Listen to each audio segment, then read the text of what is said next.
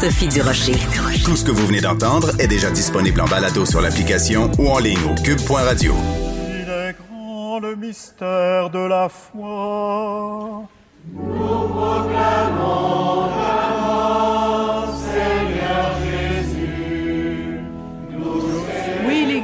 le mystère de la foi, mais euh, la conférence des évêques euh, catholiques du Canada n'a pas fait de grands mystères sur leur position face au vaccin. Euh, carrément, ils conseillent à leurs fidèles d'éviter, si possible, les vaccins AstraZeneca et Johnson et Johnson pour des raisons morales. Et je savais que ça allait faire réagir mon ami et chroniqueur au Journal de Montréal, Journal de Québec, Joseph Facal. Bonjour Joseph. Bonjour Sophie. Est-ce que euh, les évêques ont d'affaires à nous dire ou à dire à leurs euh, ouailles euh, quel vaccin utiliser et quel vaccin ne pas utiliser? Écoute, Sophie, je vais mettre carte sur table. Je ne suis pas croyant, mais ça ne m'empêche pas de considérer avec respect la foi de ceux qui le sont. Cela étant dit, dans ce cas particulier, je trouve ça tellement délirant que je ne sais plus par quel bout prendre l'affaire. Ben, commençons par le début. voilà. Alors, si je comprends bien, au plan sanitaire, il faudrait donc, au moment où la vaccination traîne la patte, que l'on puisse pouvoir magasiner son vaccin, mm. choisir parmi un menu, savoir d'où il vient, un peu, Sophie, comme lorsque, dans les grands restaurants, le sommelier t'explique le terroir, les arômes minéraux du pinot noir de Bourgogne. Sophie, non mais Sophie, imagine la scène. Imagine la scène. On est au stade olympique. Tout le monde fait la file. Ce sont souvent des gens âgés. Ils s'impatientent. Ils sont fatigués. Ils sont stressés. Ils veulent une chaise puis là, tu aurais le monsieur ou la madame qui fait sa crisette parce que ah, c'est pas ce bon vaccin et que celui-là mm. est évidemment d'une origine euh, euh, euh, moralement contestable. C'est c'est totalement décourageant. Et Sophie, pour en revenir à ce que je te disais au tout début sur mon attitude généralement respectueuse, il me semble, il me semble que même pour un croyant, s'il y a un moment où celui-ci pourrait avoir besoin du réconfort moral exactement. que pourrait lui apporter, ben non, ben non, c'est cette croisade qu'ils choisissent de mener. C'est complètement décourageant et ils reçoivent une volée de bois vert Exactement. et elle est totalement méritée totalement mérité parce que mettons qu'on commence à ouvrir la porte à ça. Alors je j'imagine par exemple euh, les euh, un imam qui dirait ben écoutez euh, euh, si le vaccin a été fait avec mettons des molécules de porc, je dis n'importe quoi là, je pense pas qu'il y ait de vaccin que ça. Et euh, je veux dire nous notre religion nous l'interdit donc on dit à nos fidèles de pas se faire inoculer. Ou alors par exemple les euh, les les les, juifs ultra-orthodoxes qui diraient ben euh, le vaccin il faut qu'il qu'il soit cachère, c'est-à-dire qu'il faut qu'il y ait un rabbin qui soit allé devant le vaccin puis qui a fait des incantations ou euh, les témoins de Jéhovah qui vont comme on n'en finit plus Joseph, on n'en finit plus. Voilà. En même temps, en même temps, tu sais, quand on prend un pas de recul, c'est pas si étonnant que ça. Car Pourquoi? pense, pense-y, à chaque fois, à chaque fois qu'on a senti que l'Église catholique, notamment à partir du Vatican depuis l'arrivée du pape François, ou particulièrement l'Église en Amérique latine, à chaque fois qu'on a senti qu'il y avait l'amorce d'un certain dégel pour arriver dans le 21e siècle, est-ce que les évêques québécois et canadiens ont été à l'avant-garde? Ben Jamais. C'est vrai. C'est un très bon point que tu amènes. Voilà. Parce que dans ce cas-ci, ouais. absolument, mhm. ils font partie de la frange conservatrice de, de, l'Église catholique. Et, évidemment, évidemment, d'une certaine façon, c'est pas étonnant. Rappelle-toi leur demande répétée, répétée pour qu'on ouvre les lieux de culte ou qu'on desserre le relâchement dans leur cas, comme si, évidemment, le virus lui-même se disait Oh, c'est un lieu de culte, je vais faire davantage attention, moins de dégâts en rentrant ici. Et après, et après, on s'étonne que malgré le besoin de spiritualité de beaucoup de gens, que l'Église ne parvienne pas à surmonter sa crise de légitimité et que les mmh. églises restent totalement vides. Ben voyons donc, avec des attitudes comme celle-là, là, c'est totalement décourageant. Ouais. Ce matin, je racontais à Pierre Nantel une anecdote que tu m'as peut-être euh, déjà entendu raconter ou que tu as peut-être entendu Richard raconter. Donc, euh, Richard, bon, euh, petit gars de Verdun, quand il était petit, son, il habitait, bon, évidemment, avec son papa et sa maman, juste en face de l'église de Verdun, boulevard La Salle. Et à un moment donné, le curé a traversé, vraiment juste à traverser la rue, est allé chez les Martineaux puis a commencé à sermonner le père de Richard en lui disant euh, vous empêchez la famille, ça fait trop longtemps que vous n'avez pas eu d'enfants. Et euh, le père de Richard lui avait dit regarde ta maison, toi, est en face.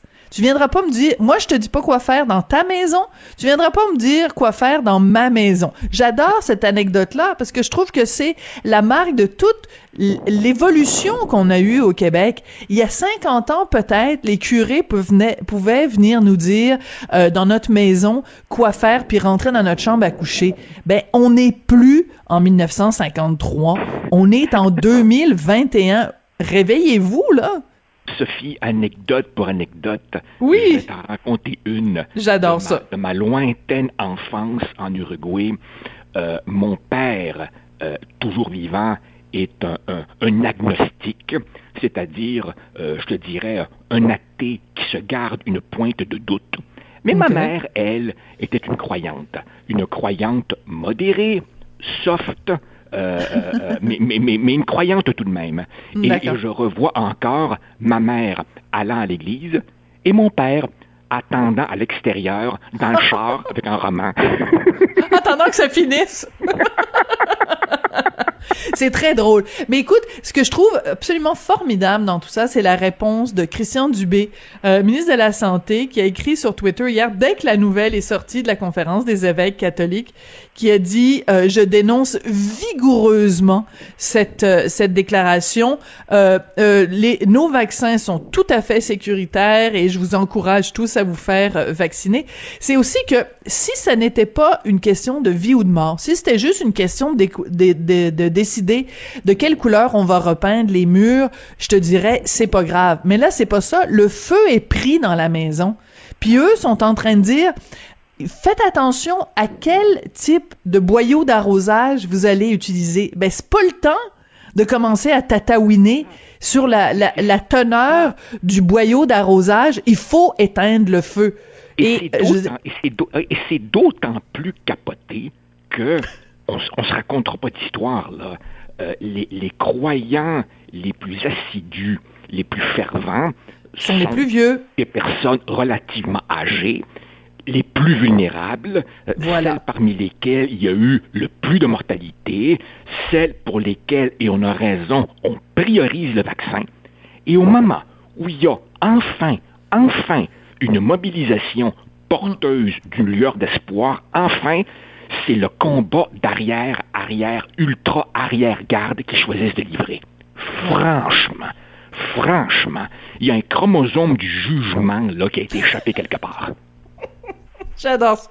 Et faisons un parallèle, tu sais, je veux dire, quand il y, y, avait une épidémie euh, de sida, ou par exemple, ou je veux dire, quand il y a des pays, euh, certains pays où il y a une, une, une, une natalité débridée, ben je veux dire, ces mêmes curés-là, ces mêmes évêques-là disent, ah non, non, non, il faut surtout pas euh, recommander le port du condom. je veux dire, écoute, non, on préfère que vous mouriez plutôt que d'empêcher la famille, ou alors alors dans des cas où des, des gens sont, sont, se font violer, euh, que l'Église continue à dire non, vous n'avez pas le droit de vous faire avorter. Je veux dire, à un moment donné, il faut que l'Église catholique arrive au 21e siècle. Là. Je veux dire, il faut qu'il il retarde le groupe. Là. il retarde le groupe.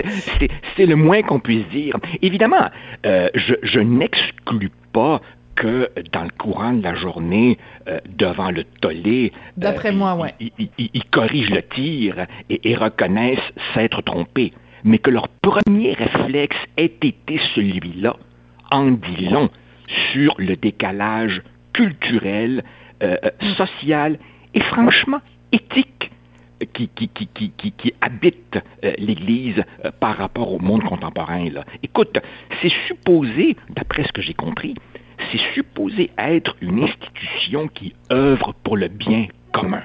Franchement. Franchement.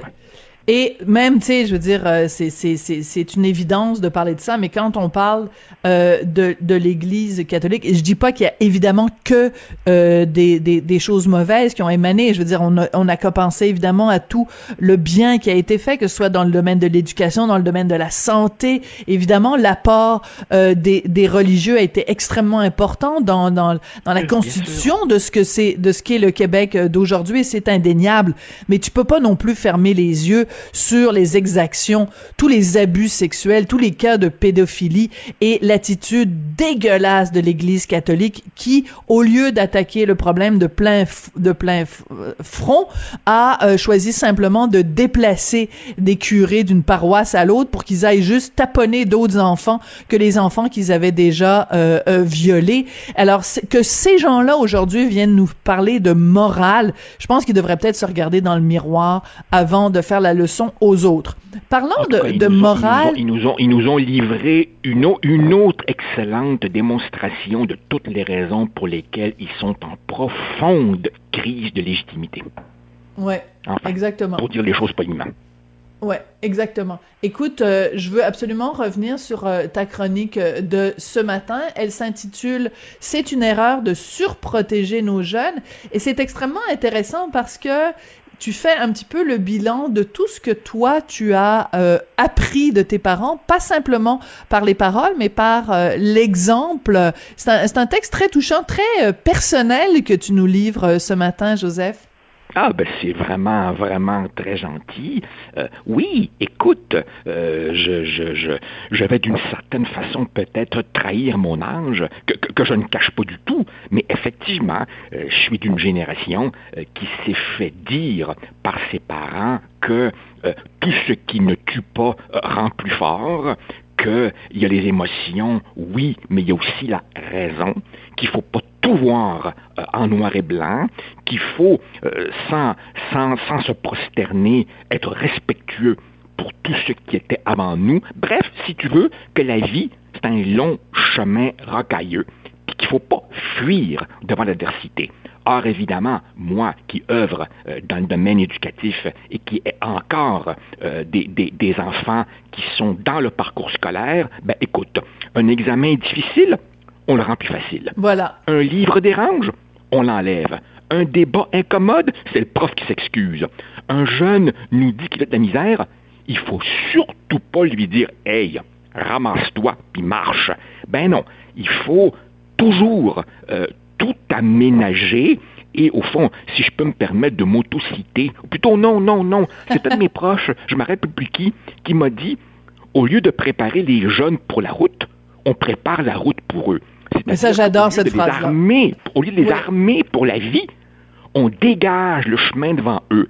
Mais Sophie, quand arriveront les vraies épreuves? Hmm. Le jour où ils seront congédiés, ou, le jour où euh, ils feront faillite, ou le jour où, comme moi, après qu'on aura compté les votes dans les urnes, t'as perdu. Une fois qu'ils recevront un vrai knockout, ils vont réagir comment? S'ils ont toujours été élevés dans un milieu où le mhm. problème, c'est les autres. Oui. Euh, c'est très intéressant parce que, euh, ben, je suis sûre que tu es d'accord avec moi, la, la job de parent est euh, le, le c'est le boulot qui nous force le plus à euh, nous regarder dans le miroir, nous questionner sur nos valeurs, nous questionner. Écoute, c'est c'est c'est le métier le plus difficile, le plus extraordinaire, mais le plus déstabilisant euh, au monde. Et euh, c'est assez particulier parce que cette phrase-là que, que tu dis, donc c'est pas de, de leur de leur euh, rendre la route sans obstacles, c'est au contraire de les préparer à avoir ces obstacles-là.